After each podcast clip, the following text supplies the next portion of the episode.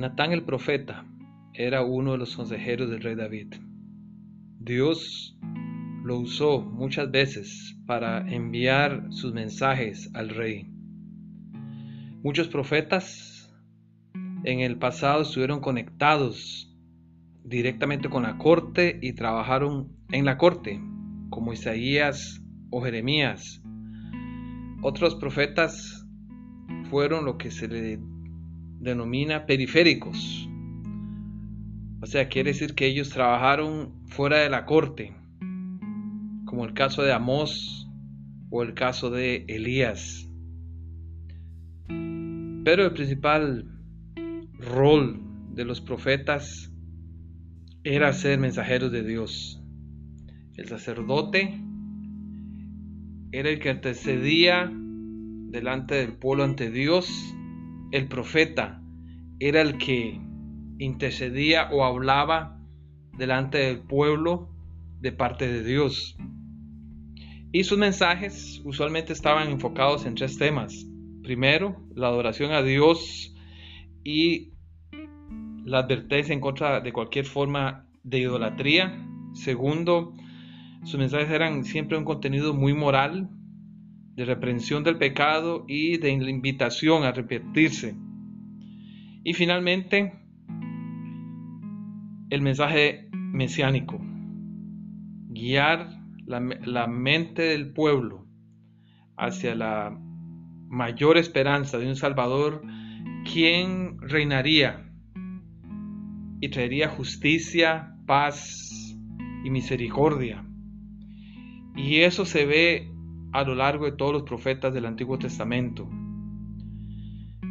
Y el ministerio de Natán contiene esas tres características. Él anunció en segunda de Samuel 7:16 que el reino de David duraría por siempre, que Dios enviaría a su hijo, en primer caso a Salomón, pero más allá al Mesías. Además, Natán eh, reprendió al rey David, aunque David no se inclinó de idolatría, él cometió el terrible pecado de adulterio con Betsabé y de mandar a asesinar a Urias. Dios envió a Natán para reprender al rey en 2 Samuel capítulo 12. Natán también jugó un rol importante en el establecimiento del reinado de Salomón se puede leer la historia en Primera de Reyes capítulo 1. Él y el sacerdote Sadoc fueron quienes ungieron al hijo de David, a Salomón, como siguiente rey de Israel bajo la instrucción del mismo rey David.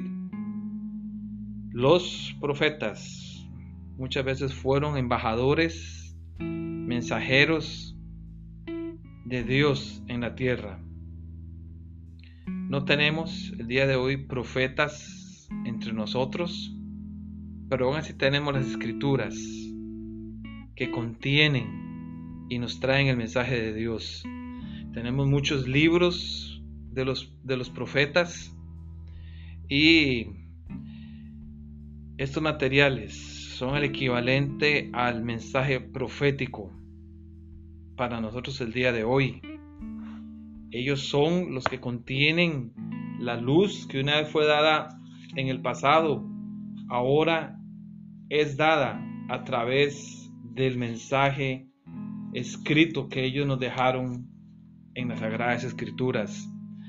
Dice Segunda de Pedro 1.19, tenemos también la palabra profética más segura a la cual hacéis bien en estar atentos como una antorcha que alumbra en lugar oscuro, hasta que el día esclarezca y el lucero de la mañana salga en vuestros corazones. Note que es una luz que debemos estudiar en medio de este mundo oscuro, de confusión, de ideas extrañas, y anuncia la venida del lucero de la mañana de Jesús, que salga en vuestros corazones. David fue sabio al aceptar las reprensiones de Natán, aún cuando él se había equivocado. Es el ejemplo que nosotros debemos seguir con respecto a la voz profética.